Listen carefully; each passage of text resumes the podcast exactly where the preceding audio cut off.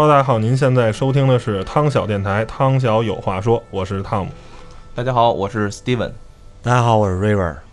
呃好久没来的 River 啊，对我们 River 老师一来，基本就是奔着电影那边去了啊。嗯，所以今天咱们节目就是，我就直奔主题。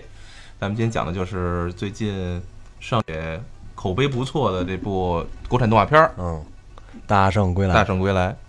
作为八零后吧，我们这波人可能是伴随着这个《西游记》长大的，对对对，所以说看到有这么一部片子，然后呢，首先它是国产动画，而且又是关于就是咱们中国的超级英雄，是吧？对对对，一个免费的 IP 英雄。对，免费的 IP 英雄。然后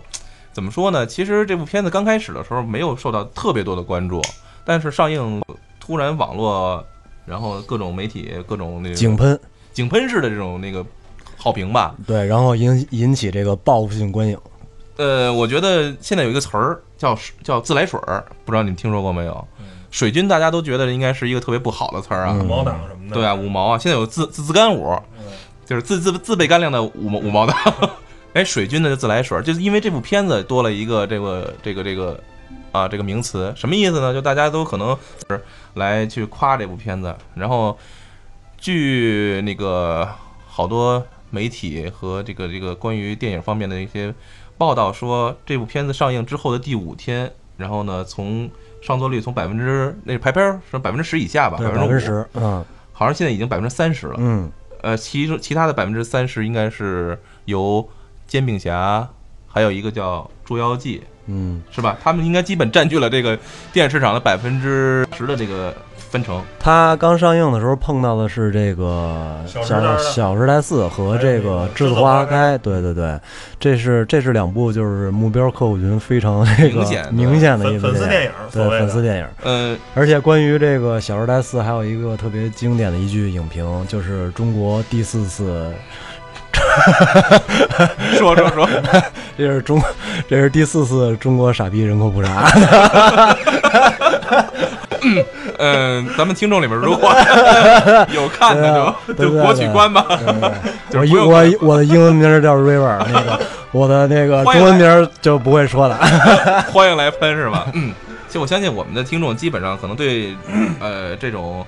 这种啊这种粉丝电影可能还是有自己的一些那个见解吧。可能如果听我们时间长，然后是我们铁粉的话，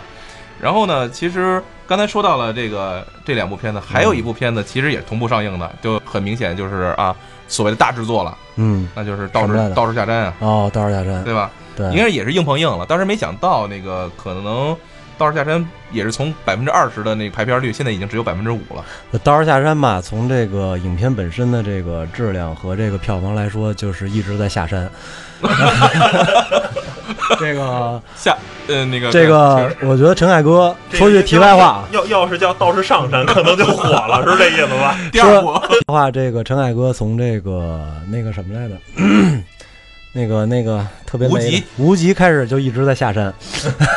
现在算到底儿了。对对对对对，到了一个这个谷底了。但是啊，但是我也有自己的见解啊，嗯可能跟 Driver 在这块儿有一些不敢苟同的地方。对，，首先我要说，我这部片子还没看，嗯让他呃 River 一会儿让大家让 River 给大家讲一讲，因为咱们这期节目呢可能分上下半段，上边呢可能主要讲《大圣归来》这部电影的一些前目前还有一些就是目前那个中国动画的一些情况。另外呢，我也想讲讲最近也就近一年吧，就是咱们这些那个中国电影市场的一个大概情况，因为我觉得向正向发展嘛，特别配这个底乐，非常繁荣。繁荣，嗯，行，那咱们还是言归正传，咱们先说说这个《大圣归来》，好吧？对对，嗯，首先，我觉得还是说说这个《大圣归来》的一些剧情吧，就是因为我相信这个片子如果本身，首先现在已经到了五亿多了吧，嗯将近对六亿了，超五亿了，对，接近六亿了。这对于一个什么概念什么概念片来说是什么概念这对于一部国产的这个三维动画三 D，然后三维呈三现的，维动画，国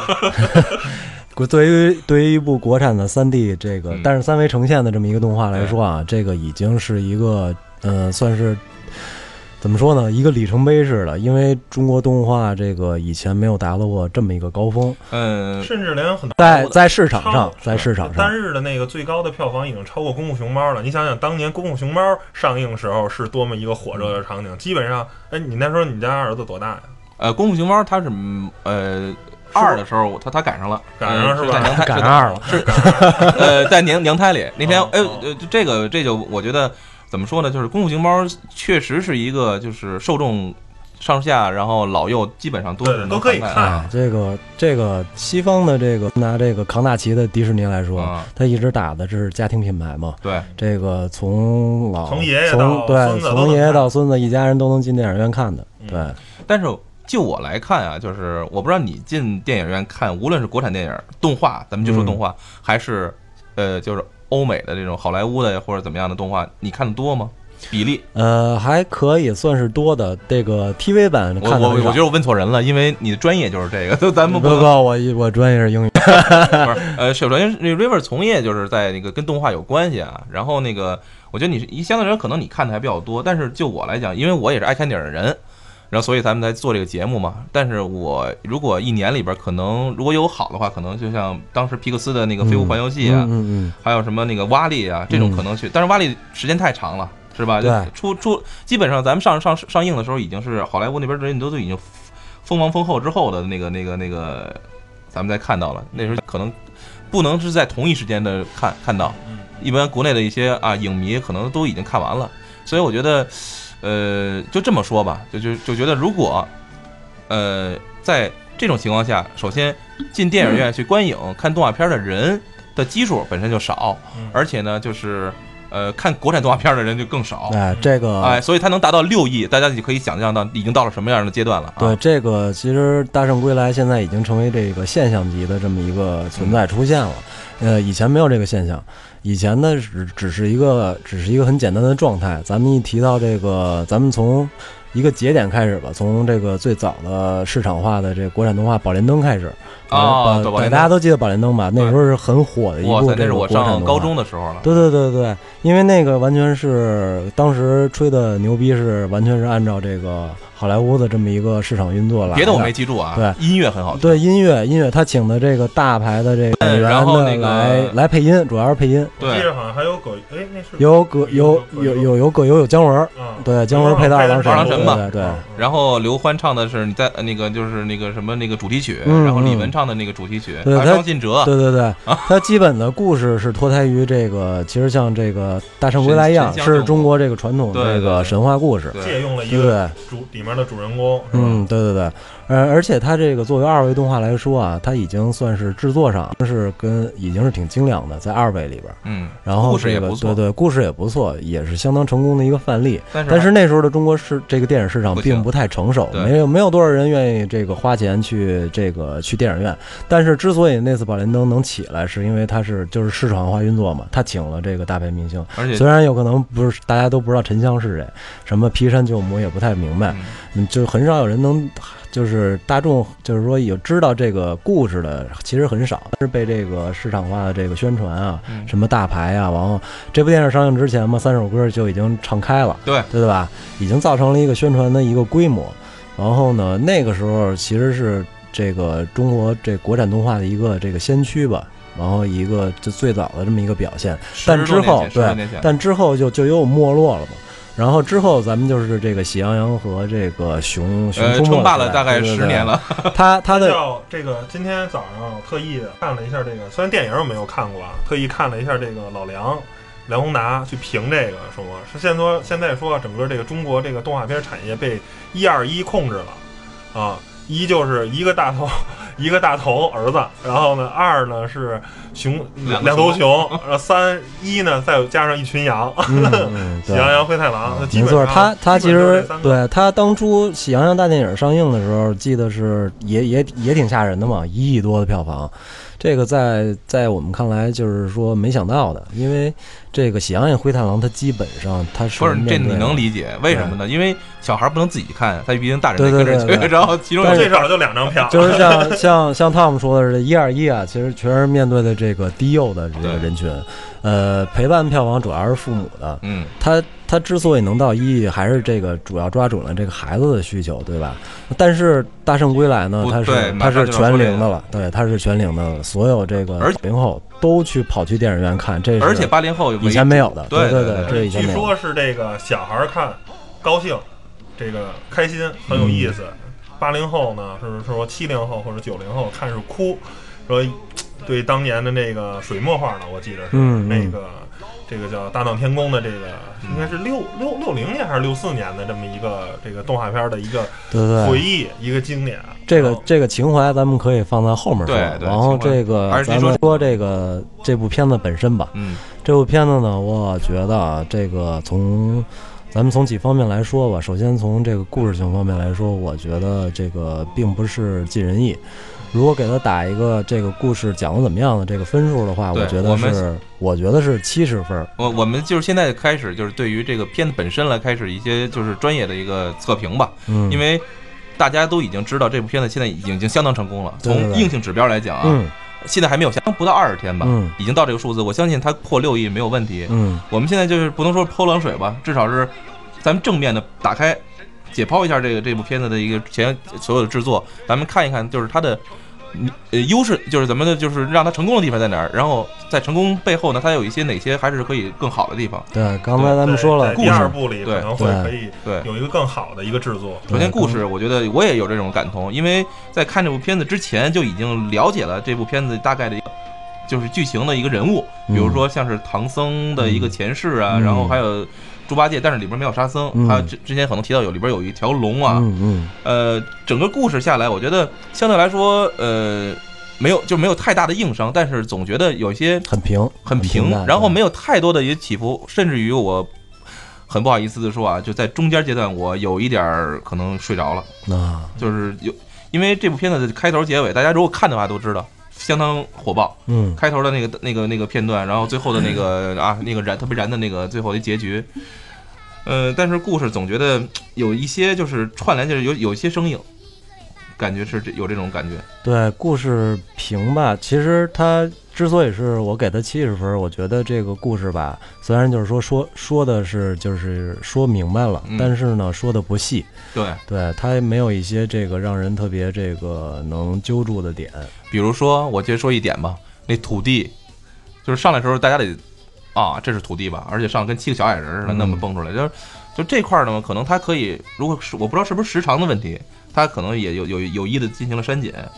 但是我听很多就是呃曾经聊过这个这个这个电影的人和那个机构说过，可能他也是有这样铺垫的，但是可能导演考虑的篇幅啊，做了一些牺牲的啊，在这块儿，是吧？有有人说他这个片子是这个导演他们自己出来的，有人说是这个经审的时候删减了一部分，这个咱们不管啊，嗯。咱们就咱们其实看到看最最后咱们是在这个大银幕上看上的。嗯，就我看来就是说这个他的他咱们这个故事说差不多了，故事其实没什么可说的，对，然后那个主要是他这个怎么说呢？这个我觉得从硬性的指标来说啊，他的这个布景，然后这个三维人物模型，嗯然后整方面的渲染、嗯光啊，然后这些特效啊，嗯还有这些动作啊，都已经现在是这个它的这它的这个出现，已经现在是国产动画里的一个。标杆了一个非常高的高高的，现在它已经建立一个非常高的起点了。对，如果后续的中国产动画的话，达不到这个达不到这个的话，那就不要做做了。对，也不是说不要做了，那肯定是没有它成功，对不会造成它这种现在的这种票房影响。嗯，那那那就说说它为什么能有这样的一个制作？是班底是，嗯然后它运作模式是同一拨人吗？比如说啊，咱们做之前的那些那个喜喜喜羊羊、九岭雄风啊，嗯，是也是用这这这帮人吗？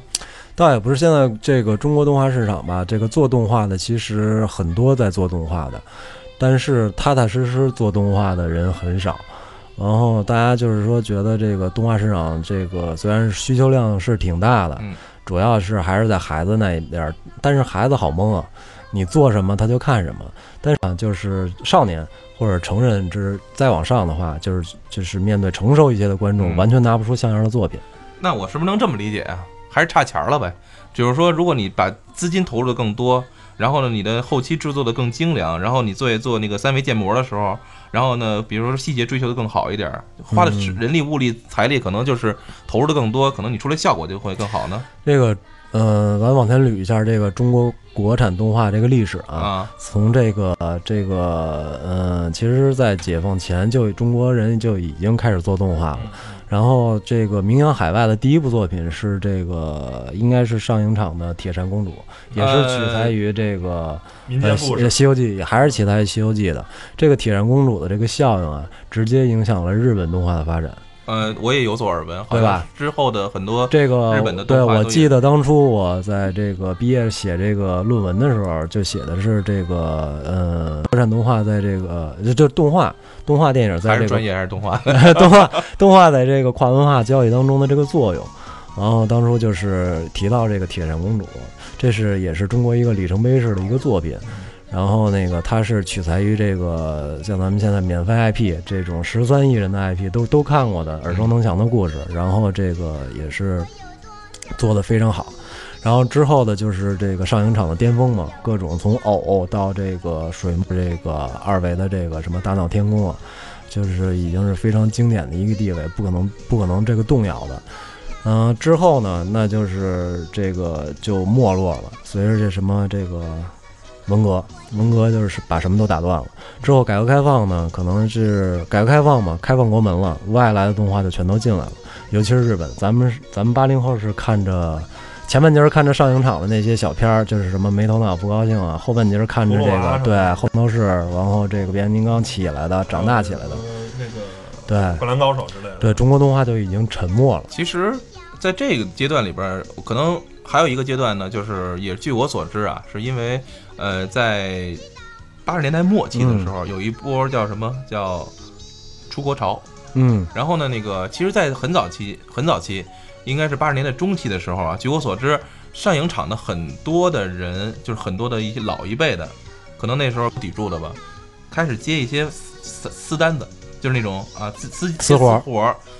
在哪儿呢？其实就在咱们的最开放的地方，就深圳，嗯。因为很多的欧美的那些电影厂，那时候还是以二维为主的一些电影厂，嗯，他发现中国的很多的这种美术家呀，或者不对，电影美术的这种功底非常深，会将这波人招了过去，做最低级的这种初级的这种渲染和那种呃那种就是动画制作的那个，嗯给他们的工资非常高。啊，变成世界工厂了。呃，其实现在咱们也在深圳、广州一带有很多的这样的一个就是动画加工厂动画加工厂。其实很多好莱坞的那个一些后期的比较就是比较那个怎么说呢？不不需要太多的头脑，就是只需要非常苦力的这种去渲染，但是去去画但。是这就是因为为是因为市场原因，咱们没有对于上影厂啊这之类这样的一个就是有着比较扎实功底的这波人，给他们相应的市场的一个回馈，是吧？然后呢，反而被啊、欧美的这些就是以为咱们是廉价劳动力，嗯，但其实他们那时候一个月应该是在呃好几万好几万的收入，在八十年代初期的时候，这已经是难以很啊夸张的很夸张的数数字了。然后呢，再加上很多情况下，我据据说还有那些就是我愿意把你啊挖过来。挖过来，照我们美国直接去做这种啊动画，大有人在。嗯结果听说是在呃九十年代中期的时候，基本上上影厂也被掏空了。嗯老一辈的那些就是功底很，就是这就可能接到你刚才那说，你说为什么一下就不行了？其实就是断代了。嗯，不行的原因就是主要是这个市场没有没有人在关注了，然后没有钱，然后呢，动画呢学动画人也少了，动画人像你说的被挖走了，或者是干一些比较这个很基础层次的加工的没错，等于动画人才也在这个没有培养，也在呃同时也在流失。对，然后呢，这个中国动画就整体就是跌入低谷了。嗯然后但但是从这个咱们在下一个节点就是喜羊羊的这个二零对2000年左右对了对对对对，它造成了也是造成了很小的一个现象级，对吧？这个在这个零零后或者是更小孩子来，就是他们是跟咱们小时候是一样的这个步骤了，是看着喜羊羊长大的。然后呢，可能眼里只有一二一，嗯就是非常这个 怎么说呢？嗯，很单调的这么一个局面。就已经开始对喜羊羊有很对，因为这些片子只停留在这个初期模仿猫和老鼠的这个模式的下面，对它没有任何的这个精神内核在，它没有任何的价值观在里边。对，然后其实对孩子也不太好。而且现在也像刚才咱说的是，其实很多有这种非常粗制滥造的这个嗯动画片儿，其实最大的问题就是国家太想扶持这个行业了。就是当国家通过自己的力量去想帮助做什么事儿，有时候往往适得其反。刚才咱也说了，其实现在假如一集动画片儿国家补贴五万块钱，啊，就是说我帮你做这动画片儿，但是很多这个人家就是非常的偷懒儿，就想挣这个钱。那我只要每集动画片的成本控制在四万块钱以下，我做一个动画片儿，我根本就不需要卖出去，我只要做出这个动画片儿，过了国家相关的审核，然后你这儿批了，你就给我五万块钱，然后呢，我成本才四就是没人。在乎它的这种啊质量，对我这我随便粗制滥造一一个三十集动画片儿，我就挣了三十万块钱，就是这么一个情况。然后这每年一点儿都不少，我上回好像看过一数字，每年可能是几万小时或者数几十万小时的动画片儿的这个这个产出，这个非常多。汤姆说到了一个比较关键的点，这个 River，你这块儿有没有什么要补充的？就是因为我也看到了一个数字啊，嗯，好像动画片儿很多，去年的一个就是全世界范围内，咱们好像是已经是第一名了，就是嗯动画片的时长是全世界第一。出是第一，但是质量是应该是倒数的。有有有什么评？作为业内人士，有什么评论吗？那个 我觉得很像吧。对中国现在自制动画这个存在着这个普遍的粗制滥造，嗯然后这个思想空洞，然后这模仿个没有山寨对模仿山寨，没有任何的这个，甚至说可没有没有任何的市场价值存在的这么一种东西。就是比较怪现，怪比较怪胎怪现，对怪胎，因为这个国家大力扶植嘛，这个那次扶植我经历过，这个嗯、可以说？没有没有没有没有，一一分也没挣着。可 那时候没干动画，但是这个他这个这股浪潮吧之下，就是像就咱们刚才说的，出来好多怪胎。不，这个可能只有这个政策在扶植，但是没有更多的这个精神内核再去投入进去。但就是呃有钱了不知道怎么花那种感觉。啊，是处于这种很很很迷茫的这么一种状态，找不着这个出口，在这个所有境外的这个动画势力的这这个压制下，然后这个中国动画其实这个崛起的道路艰难的，但是呢。咱们就从普通普通的一个这个艺术作品的创作规律来说啊，呃，大圣它的这个，嗯，大家所说的大圣的制作制作周期啊，加上前期策划，加上这个中期制作，加上后期，一共八年。然后咱们不说这个八年到底准确不准确，但是就目前而而来讲的话，中国所有的这个动画电影没有做这么长时间的，而且这个八年才是符合一个这个呃这个动画电影创作规律的这么一个时间段，不是说它很长，也不是说很短，起码要在这个两三年以上，对，这才会出现一个这个比较这个在制作上，起码就是硬性的那些指标上比较过硬的东西。因为做动画，做动画为什么呃它会这个分化人群呢？就是特别喜欢动画的就特别喜欢，然后这个不喜欢动画就不喜欢，因为特殊的表现形式。它是最早咱们都知道嘛，动画能动起来，那就是一张一张的这个画卷连起来，对对对对，像这个 GIF 一样。然后这个它的制作过程是非常这个繁琐、冗长和这重复的。嗯，就说这个三维动画的制作吧，然后从这个模型的这个这个用这个软件去制作，到最后调动作、摆这个镜头，要经历相当长的一段时间。你怎么把它这个弄好了，是要慢慢，所以完全就是需要时间。如果在短时间内，你说一年你做一个动画电影，那真的就是简直没法看。嗯，也就是说从，制滥造，也就是说从制作的周期来讲，对，两三年是最起码的。对对对，对，就是比电影要花更长的时间。那咱们就同样，你要拿那个《小时代》来比是吧？嗯就是说弄个草台班子三三两个月马上就出来，这之前还有一个何以笙箫默是吧？听说一个月就做出来了。对对对，那你更别说那些什么《爸爸去哪儿》了嗯，对，就是那节目他们玩一趟，这节目就做出来了对，冯小刚不对《爸爸去哪儿》是非常嗤之以鼻的嘛，说这么弄电影的话，这中国这个电影就没法弄，嗯，所以因为他打破了这个健康的这个。冯小刚赶紧把自己的这个这个片子拿出来，是你爸爸。真的有一部片子名字就叫我对对对对对，那那部片子还不错。那不是导演，导演不是冯小刚啊。嗯，那个说到这儿了，我觉得就是，呃，这部片子导演你有有所了解吗？这部片子导演还真是不不太了解，只知道他以前这个就是央视播那个《西游记》，就是白龙马、铁石朝西那个，嗯他参与过制作，但是他本人就是特别喜欢孙，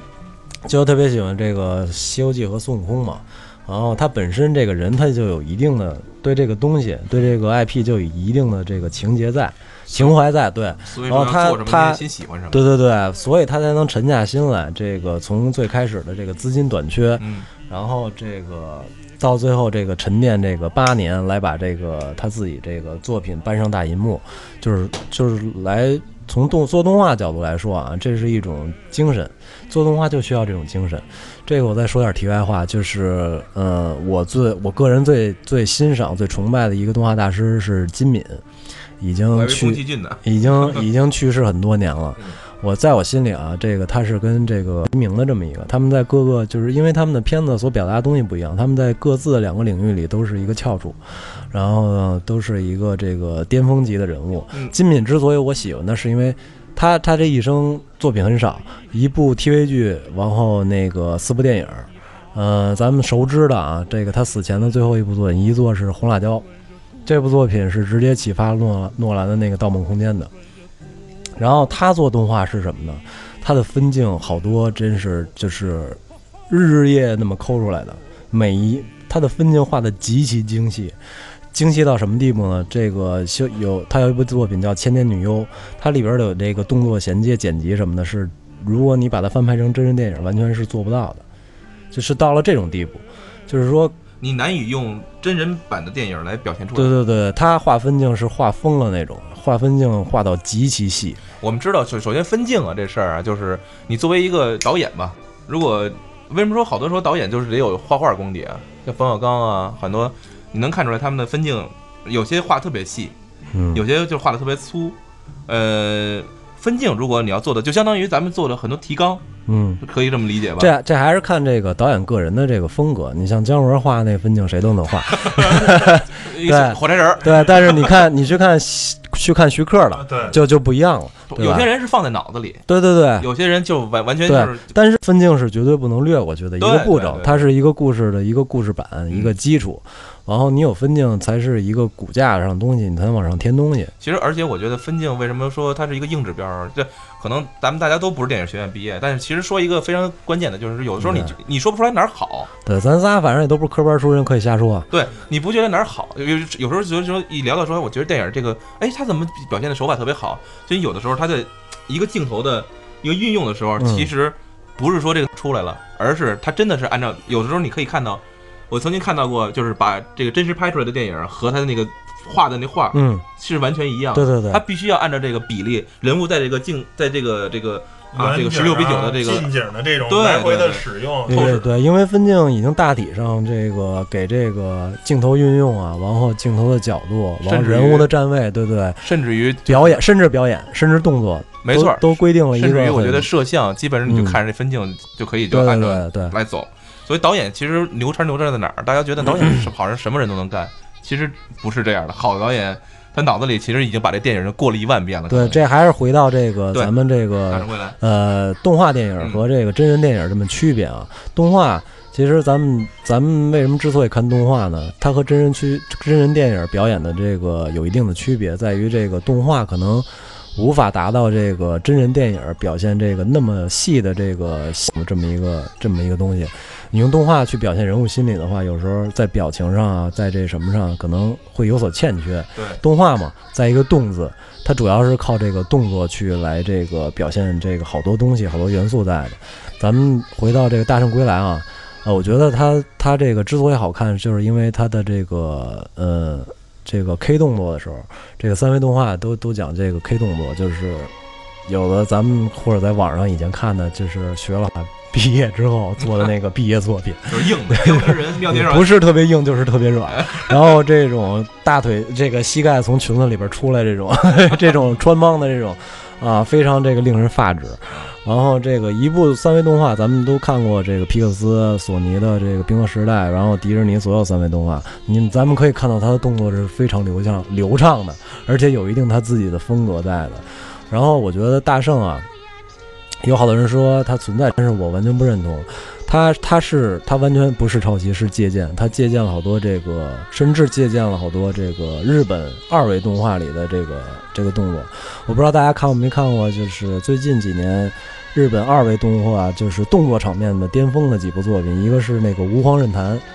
非常，我就是如果没看过啊，就是如果看动画人啊，一定会知道这部作品的。嗯这一帮人吾皇任谈，就是他讲的就是明朝的一个这个呃一对这个是日本武士这个较量的，他的结局有一个大决战，就是是应该我认为是二维动画里边是一个巅峰，你知道吗？从镜头运用到这个动作设计，就是非常的精彩。然后这个你可以看到整个有时候镜头都是倾斜在飘忽的那种，随着他们那个刀光剑影，他们人物的这个飞檐走壁啊，你都能看到这所有镜头都是在飞起来的，就给人非常酣畅淋漓这种顺畅的这种打斗动作的表现。同时有有一个真人电影是无法有对表表现出来这种对气势和这种啊，那那可能如果要是你换成真人的话，可能是另一种味道。对对，很难拍出来。首先，嗯，所以我觉得大圣吧，就咱们拿开头这一段，开头也是开头和结尾都是很燃的两段嘛，一个打斗镜头，他的动作设动作设计，然后这个人物出来什么都都是已经接近一些很成熟的这种作品的这种韵味和感觉了，所以大家看起来是赏心悦目的。嗯，你不像那种。呃，喜羊羊里那种打斗或者什么那种打斗，就是很小儿科那种。很低龄，对对对对，我还会再回来的。我们已经从大圣里边能看到套路。嗯，对。首先，我觉得就是好莱坞的制作，就是咱们可以说就是，呃，它也它有自己的一个套路。如果不是说太成功的片子，但它最起码就像你说，最起码在好莱坞的这种啊，一年有多少部片子这种制作，也能达到七十到八十分儿。啊，可能它能达到九十分儿，比如说像它的那个瓦力啊，它的故事性啊，它的一些制作啊，还有一些它的，当然它本身的一些那个怎么说呢，它就本身团团队就很厉害嘛，对，对吧？但是我觉得咱们同同时咱还要批判的去看另一部电影，就也不能说批判吧，就只能说应该咱们可以就是好好的踩一踩这最近上映的这这部叫《汽车人总动员》，是吧？嗯嗯，其实我都不想在这个节目里说，因为我有一因为有一些听众的习惯是这样的，就是说越烂的片子越要去看。到底有多烂？但是我可以告诉但是我可以告诉大家，这部片子马上就要下线了，因为确实经过一些啊正常的那个听观众啊，就是啊口口相传，反正这部片子已经被损的不行了。然后《汽车人总动员》，大家可能一听都以为是原来的那个是吧，《汽车总动员》的一个续集怎么样？其实完全就是一个抄袭，其实抄袭都算不上，它属于完完完全全的一种山寨，山山寨之后呢，就是生生用一个它业法了。对，而且还厚厚颜无耻的，就是他那种那种方法，就是刚才咱们所说的那个跟《大圣归来》的这种电影完全是相悖的一个方式嗯，去制作的，嗯嗯是吧？嗯，然后怎么说呢？就是他那种电影都不能不能入流。那时候《大圣 大圣归来》，他如果放在好莱坞一个制作，我觉得属于一个一个就是怎么说呢？就一个就是及格了，到了一个就是到了一个怎么说？这个它应该可以作为一部可以上映一一定的认可，会有会有一部分的观众的一些电影。但是它好到什么地步了呢？我觉得，我觉得只能说是在整个的好莱坞的电影动画电影里边，它是中规中矩，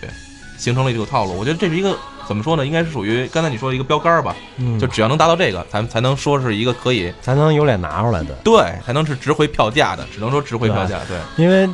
电影嘛，你让这个观众掏钱去电影院看，必须要有一个理由的，对吧？对，这个理由在于这个，我看这个呃动作场面这个嗨不嗨，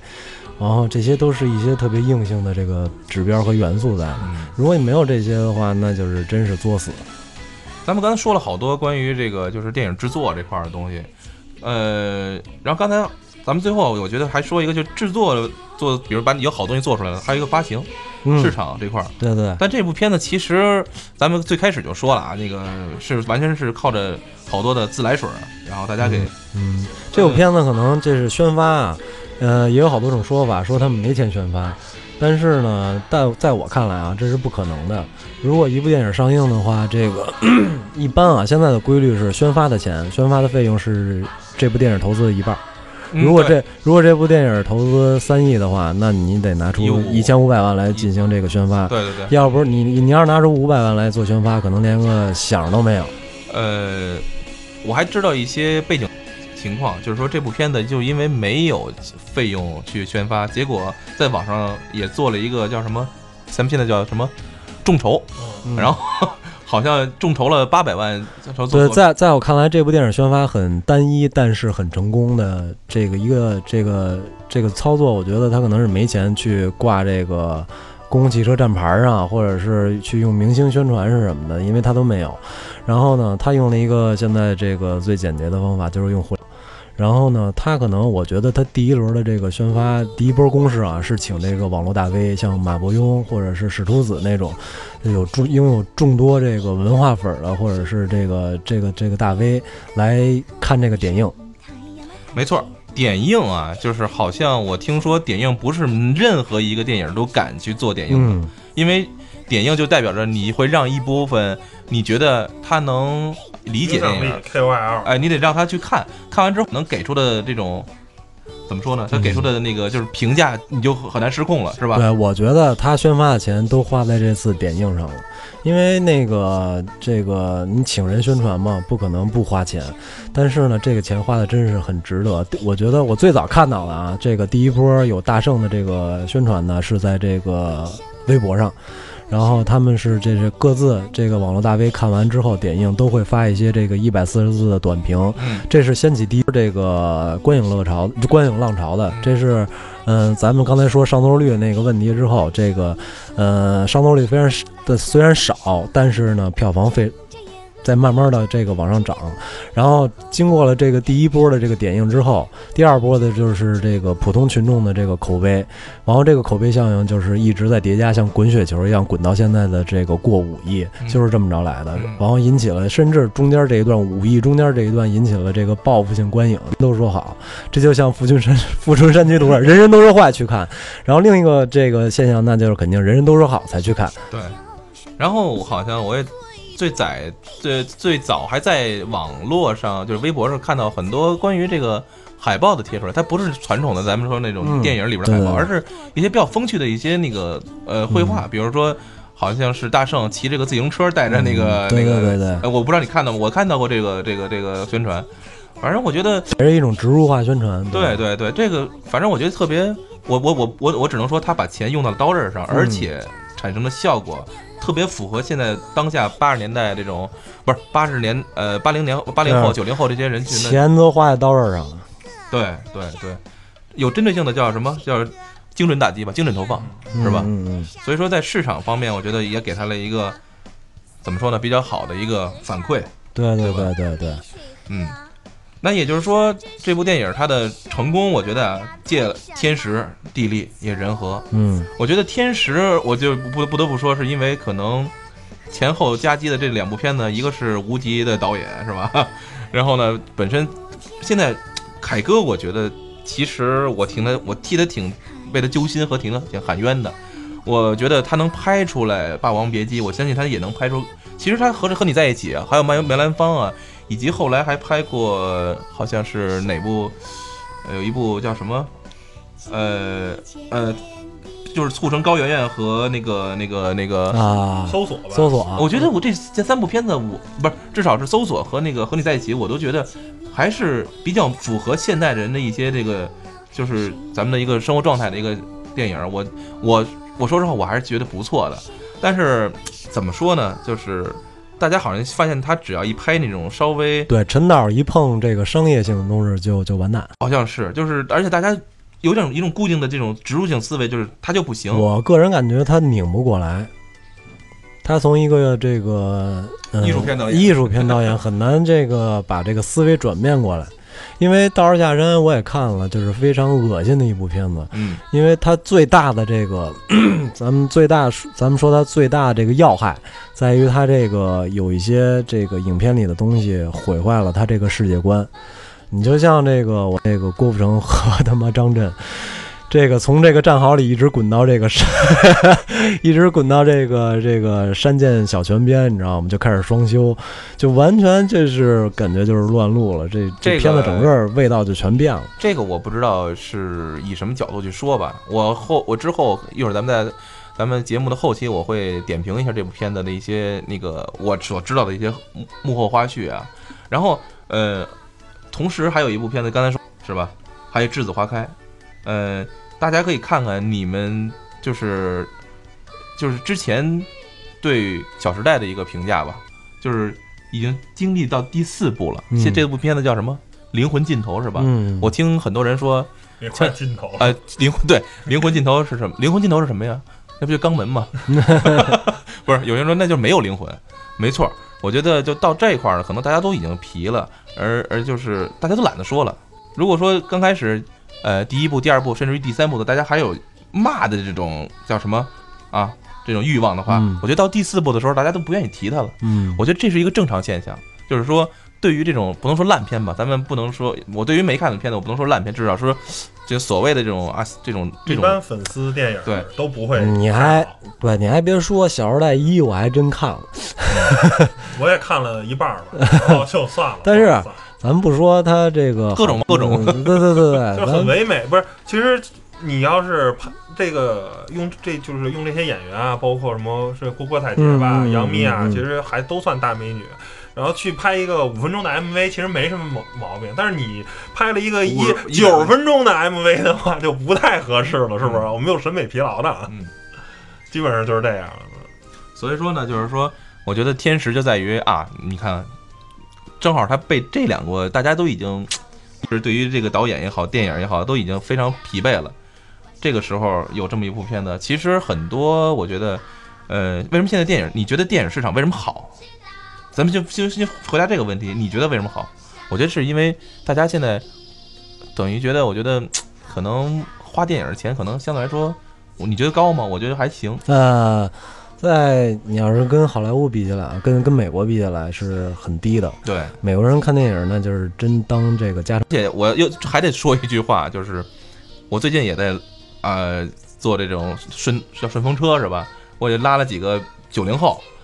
给我的一个信息就是什么呀？就是人年轻人会省钱，你知道吗？看电影便宜，我们可能我不知道你现在看评电影频率是多少啊？我可能我不着急看的话，我也不看影评，我可能隔半年之后再看半年以前的片子，出了好版之后，如果特别喜欢，那我会去电影院看。所以一个月、两个月可能才看一部。但年轻人也没什么可以去的地方，可能真的电影院里边随便随机选片的那种可能性特别高。所以我觉得，呃，再加上可能一个班里边啊，对于小那种啊还在在校的学生，啊或者对于一个工作里边，如果你人家都在谈论一个片子，你不知道的话，也显得有些格格不入。这种情况下大有人在啊。所以电影，呃，你说那意思就是看电影其实是开房的序曲。呃，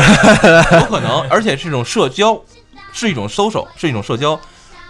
就刚才你说为什么自来水啊？就是那你都在谈，我如果没看的话，显得我特别啊，跟不上时代特别的潮流，傲是吧？嗯，所以说电影市场，我觉得各种情成分在里边儿啊，现在能三部片子同时都快接近十亿，我觉得这种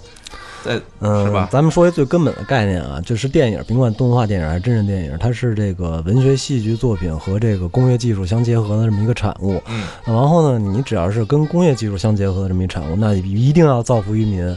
那他就是电影，那他对，那他电影本身就是一个博人一乐。就是一个商品，对，它就是一个商品，它最后出来就是商品。所以呢，就是还是那个句话，就是说大家掏钱去电影院看的看电影的理由，一定要有。没有这个理由，那就一定不会盈利。对你这个产品一定会让你这个赔本儿。嗯，所以我觉得就是《大圣归来》的成功吧，啊，话说回来就是天时地利吧，借着这个啊这个，首首先国家保护，咱们叫什么？暑期有保护保护月，啊，对，保护月。但是还好咱保护这这几三部片子还算是比较，两部片子至少是两部片子，一个《大圣归来》，一个、嗯，呃叫什么《捉妖记》是吧？对对对，也算是比较，而且而且现在这个值得保护的嗯，对中国电这个中国电影市场啊，其实对动画其实是挺那个，就是呃求求之若渴的那种。然后那个就是在同期，大家都可能不知道有一个猪猪侠一个大电影，猪猪侠是吧？对，大家大家可以猜猜我知道它的票房，在这么这个这个大大制作的这个这个群群围下啊，嗯它的票房也达到了五千万。不是，我这其实也很能很让我理解，因为你看，我本来想带着我的孩子去看那个，木有了，我我不是 没票。不是，我本来想看带着孩子去看那个叫什么《大圣归来》的，嗯，但是后来一想，他可能对于这个电影儿，首先内容咱们不说啊，其实这里边还是包含了一些就是我觉得比较可呃稍微稍可待商榷的一些地方，但是它的时长确实对一个小孩儿来讲，可能确实有点儿太长了，呃，九十分钟，应该是八十九分钟八，八十多分钟，对但是我觉得。小一个小朋友在一个就是密闭环境下，我觉得六十分钟到七十分钟电影足矣了。像猪猪侠这种，基本上都是在这时长，对吧？如果没错的话，所以我觉得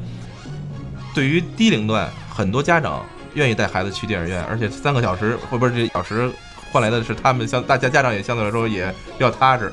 是吧？我觉得，嗯，所以说你刚才你说到这个猪猪侠，其实也。我觉得也是国家扶持，也是一个好的时机在这儿。嗯，我觉得大圣归来之后啊，这个中国动画的这个大投资、这个市场运作、大制作，然后加上国家的重视，也会归来的。这个之后会有一个会掀起一股浪潮，就是什么呢？就是呃，这个仿好是仿这个坚持市场化这么一个动画制作的这么一个过程，我可能会觉得这个它会慢慢的再再次崛起。也就是说有成功案例了，然后呢，我们照至少照这标杆做的话，也能成功。首首先，你知道《大圣归来》的制作成本是多少吗？我不知道啊，我好像记得应该是三到四千万吧。三到四，呃，据我所知，它是八呃，应该是八千万，八千万，八千万。那行，六亿票折一半儿，三个亿，然后说是两，倍的。说是什么那个这个片子导演也是卖房子卖车卖，那那这房子可不小啊，卖房子就能卖出八千万来，那确实挺多当然。他不可能八千万都是他这房子是吧？嗯，反正所以我觉得《大圣归来》聊到这儿呢，我觉得基本上把它成成功的地方是吧？呃，和他所可能有一些问题吧，都在都在都咱们基本都说到了吧？应该是嗯那就聊动画聊别的，动画电影基本上，这可以聊别的了是吧？我觉得总就最后总结一下吧，就中国动画电影，如果从这个方向来发展，你觉得，比如说咱们现在树了一个这么一个超级英雄，嗯，其实它的可说的元素就是这么多年了，从六几年一直到现在，不断的不断不断的在变化，尤其啊美猴王是吧？而且这次的动画电影的那个，我觉得特别让我奇怪的是，而且觉得也特别有新意的时候，它不是美猴王了，大马脸，